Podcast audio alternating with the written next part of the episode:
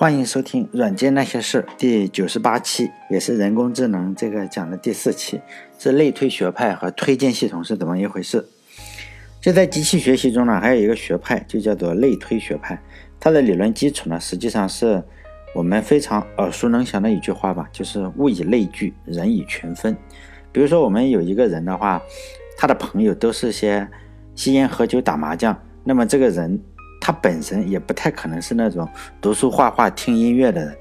这个都是我们的生活常识。然后呢，我们实际上是试图让计算机帮助我们完成整个过程，就推理的过程。最主要的原因呢，实际上是在这个世界上，百分之九十九点九九九的人都是些无名小卒，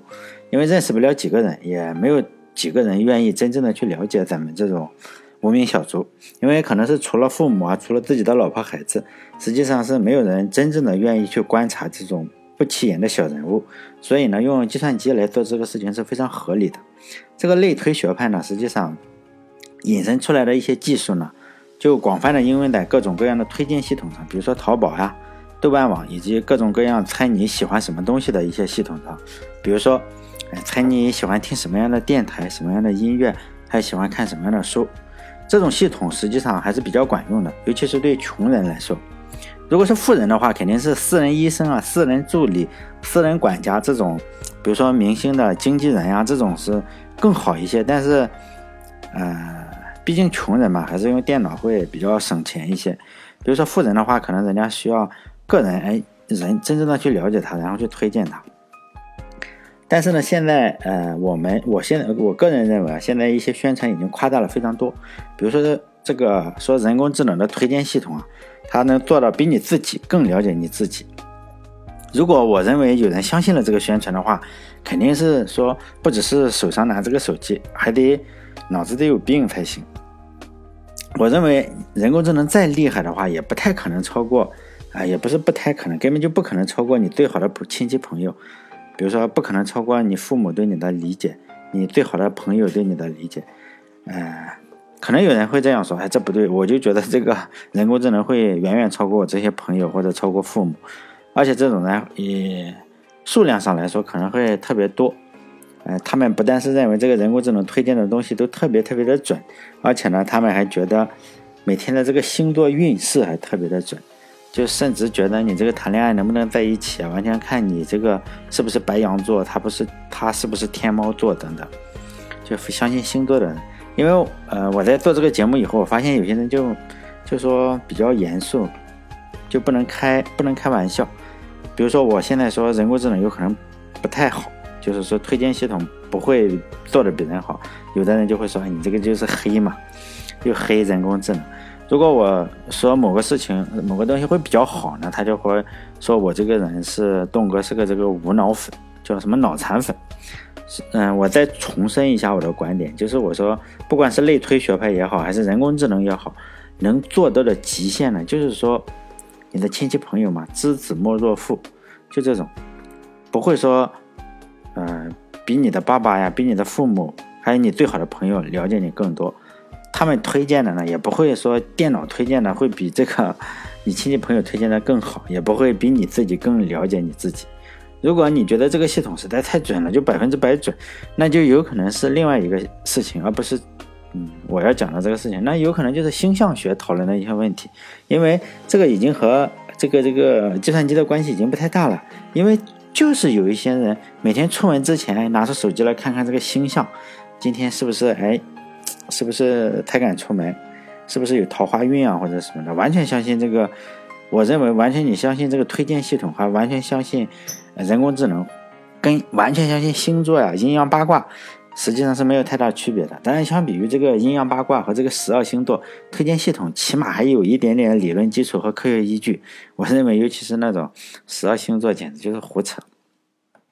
为什么会有推荐系统呢？因为现在是一个信息爆炸的时代，每天会产生无数的、非常非常多的信息，让人就目不暇接嘛。比如说，有的人写博客，可能就像是我这样，就是一个语文可能考不及格的这种理科生；还有人会在网上做各种各样的电台，比如说讲软件那些事的电台，实际上这个普通话烂的跟狗屎一样。就这样，不停的产生一些非常非常杂乱的信息。正是这种非常海量的信息呢。哎，你只能靠什么来推荐？靠靠人啊，靠靠人是不现实的，尤其是对不出名的人，只能靠一些电脑啊，靠软件来来推荐。因为靠人的话，首先是没有人知道这么多的信息，而且每天还在产生各种各样的信息。比如说淘宝上可能有几万种、几百万种产品，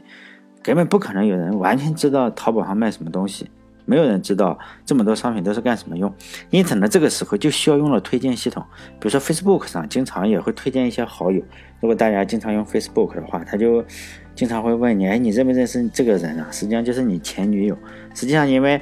早就分手了嘛，看见对方的头像就生气，然后早就解除这个这个关系了。然后这个 Facebook 呀非常不知趣，然后隔三差五的就来问你一下，说你这个，来你认不认识他呀？要不要加个好友？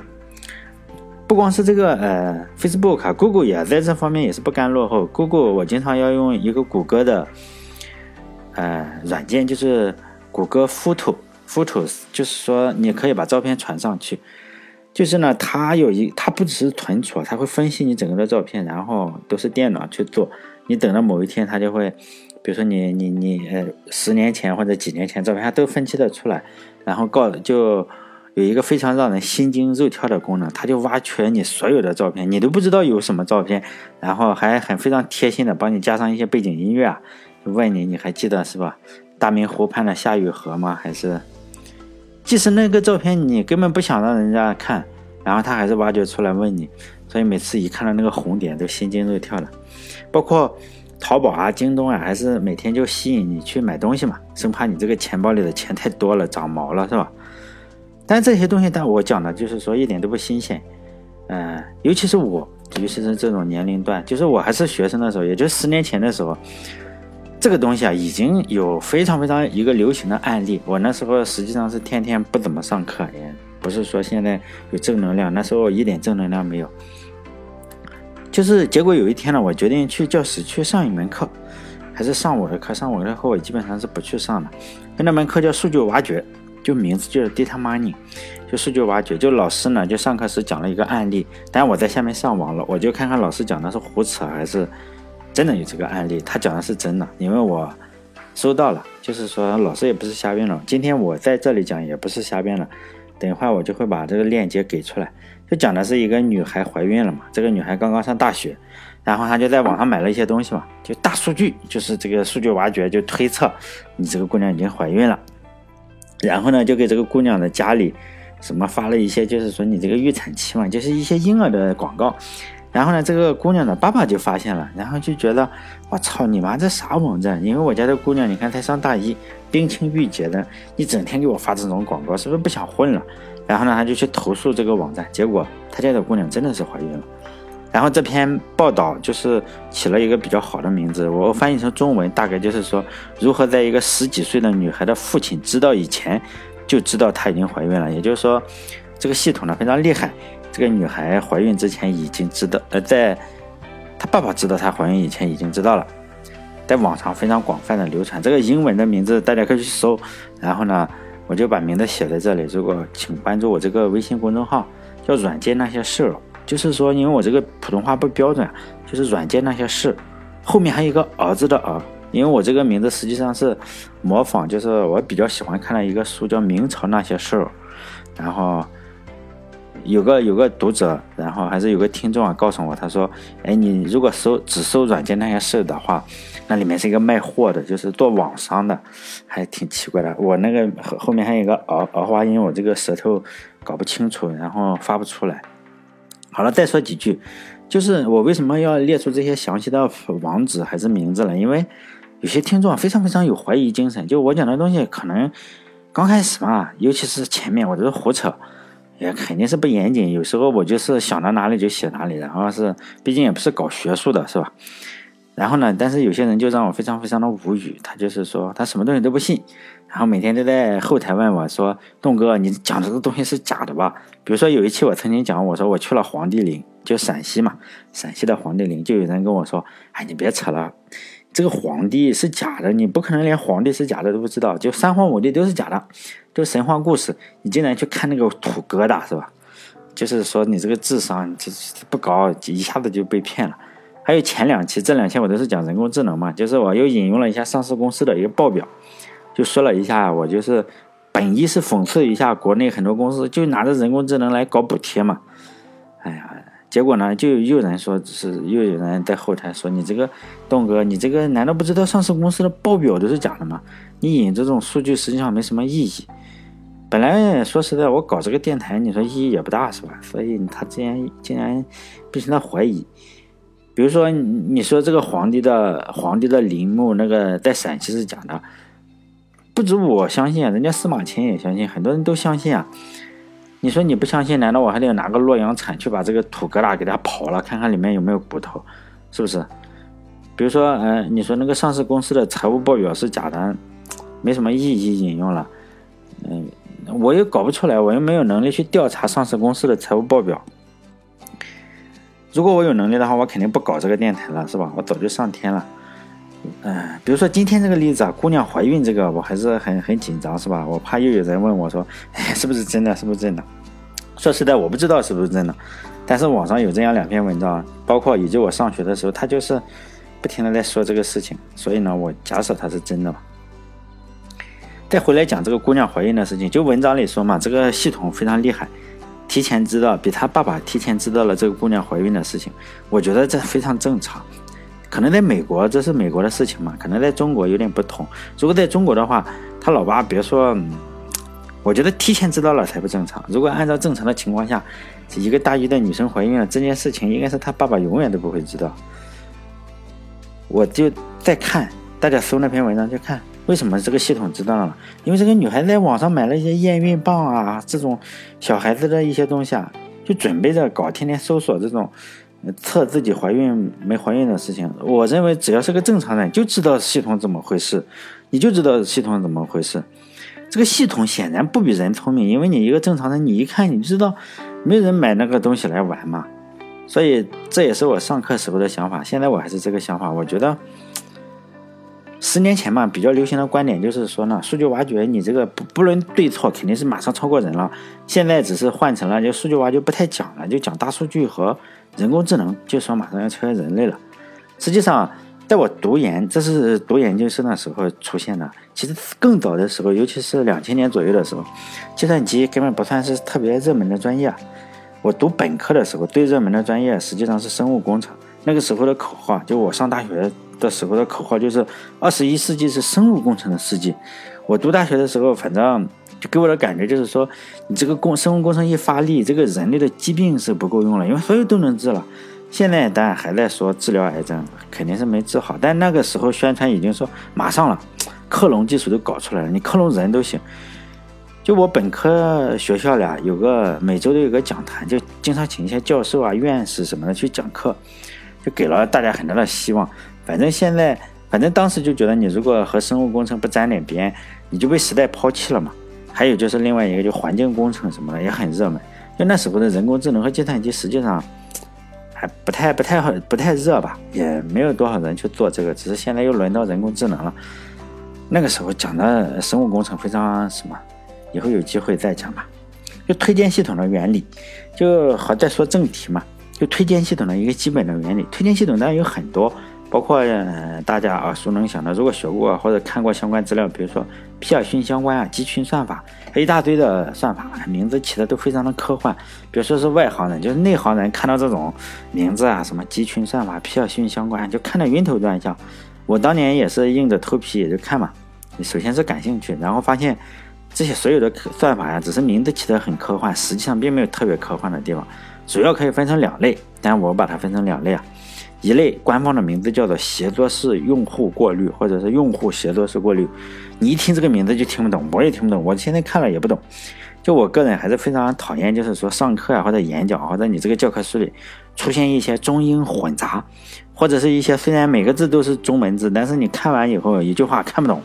比如说用户协作式过滤，你不知道是啥，每个字都认识，但是连起来一个字也不知道什么意思。IT 中啊，很多有这种话，非常多的这种话，比如说原生广告、原生变现系统、降维打击，我经常听，但是至今也搞不太懂。这里想讲的这个用户协作式过滤是其中的一种，但是呢，我认为用中国话来说就是人以群分，就把人进行分类，把用户进行分类。第二种系统呢叫做学名啊叫做基于内容的过滤，这个还凑合哈。但是呃，再把它翻译成能听懂的中国话，就是物以类聚，把文章把产品分类，一个是分人，一个是分类，就把内容分类，这第二种。但他们现实中可能是有层出不穷的算法，但是基本上都没有跳出这两个原则，就是这两个原则，就是物以类聚，人以群分。我再详细呃解释一下吧，就是吓死人的这些概念背后，实际上都非常非常单纯，非常非常纯粹的一些原理。第一个先讲就是基于用户协作的系统，推荐系统就是人以群分嘛。我们讲人以群分，就是我说的这个东哥说的人以群分，就把用户分类。比如说一个大网站，对了，就是我讲这个必须你得网站大才行。你说你这个网站就一千个用户，实际上是没有意义，因为小小网站你这个数据不够，你分类也没什么意思。比如说吧，咱们说有个大的网站，某某个国家有个大的公司吧。叫奶茶公司，主要就是卖东西，但也不是。虽然叫奶茶公司，可能人家不止卖奶茶，也卖书、卖电脑、卖二手货、卖豆腐等等。然后老板娘嘛，肯定是为了就是宣传嘛，肯定为了准确的发广告，多卖点货呢，就决定在一个月黑风高的夜里，就研究一下这个用户网站上的用户嘛。老板娘的名字叫红海棠，因为她嫁人的时候，她老公比她大了三十岁，老公好像名字忘了，好像叫白梨花吧。就是一束梨花压海棠以后，就是白梨花已经碎了，但是这个海棠红海棠就年轻嘛，年轻力盛，体力比较好，他就起起床来研究自己网站的一些用户。就红海棠研究的方法呢，就是说第一个方法就是把用户分类，就是基于用户协作的方法。他就点开了一个带头像的小伙子，买买过货的，眼睛的余光就扫了一眼，哎，她老公是吧，在床上睡了，就叹了一口气。他研究的这个用户呢，叫赵云嘛，就名字叫赵云，结果发现并不帅，长得跟外星人罗纳尔多似的。他本打算关掉这个用户呢，反正是用户研究嘛，你研究帅哥肯定会心情好一点。然后，但是他不小心发现，哎，这个人竟然花了好几千买了一个键盘，而且这个键盘长得很奇怪，人家普通的键盘上面都有打印的一些字呀、字母什么，结果这个键盘光秃秃的，一个字都没有，感觉像个二手货，而且。肯定是买这个种东西的人那么贵，而且还很奇怪，像个二手货，肯定是个有钱人，所以心中就有点荡漾吧。这个红海棠就马上点开了这个购买过这种键盘，这个键盘后来叫机械键盘。点开了这买这个键盘的人准备研究出来嘛，一个一个研究，然后一个时辰以后嘛，红海棠就发现了买这个键盘的人就有一个共同的特点。他们都有一个共同的特点，就买过这个键盘的人呢，基本上会买双肩包，当然也会基本上都会买个冲锋衣、运动鞋、咖啡，并且呢，还有一个非常重要的特点，就是这群人呢几乎不会买那种杜蕾斯啊什么这种玩具，就说呢，哎，你会发现他们的用户实际上是非常非常重合度非常高。就在这个不开心的夜里嘛，就红海棠实际上不自觉的就完成了人类历史上。第一个基于用户协作的过滤系统，就用户嘛，原理其实就是这样的。你根据用户的行为来构造一个群体的模型，以后呢，这个网站就可以，哎，只要有人，不管是新用户还是老用户，只要有人买了机械键盘，哎，就不管三七二十一，就给他推荐冲锋衣和双肩包，是不是就有人觉得哇，这个真准？你看他都知道我的我的喜好，实际上都是这样。就这群人的行为基本上是一模一样的。就红海棠呢，非常高兴的想把这件事情告诉这个白梨花，结果呢踹了几脚，这个白梨花翻了一下身就继续睡了。但红海棠可能就一夜未眠嘛，虽然身体上没得到满足，但是心理上得到满足了嘛。这就是知识的力量，他发现了就是说一个非常非常非常重要的原理，就是人以群分的奥妙。只差一个程序员嘛，就可以实现他的这个想法，然后网站的这个销量肯定是节节攀升嘛，到时候可以给她的老公。白梨花买这个加强版的汇仁肾宝了，然后我发现时间就要到了，下一期再讲，呃，推荐系统的另一个方法，不管是多少算法，基本上就是这两个或者混合。另另一个算法就是物以类聚，怎么把物分类，把商品分类，把这个你的博客分类，把音频分类。最后呢，补充一首唐诗吧，苏轼写的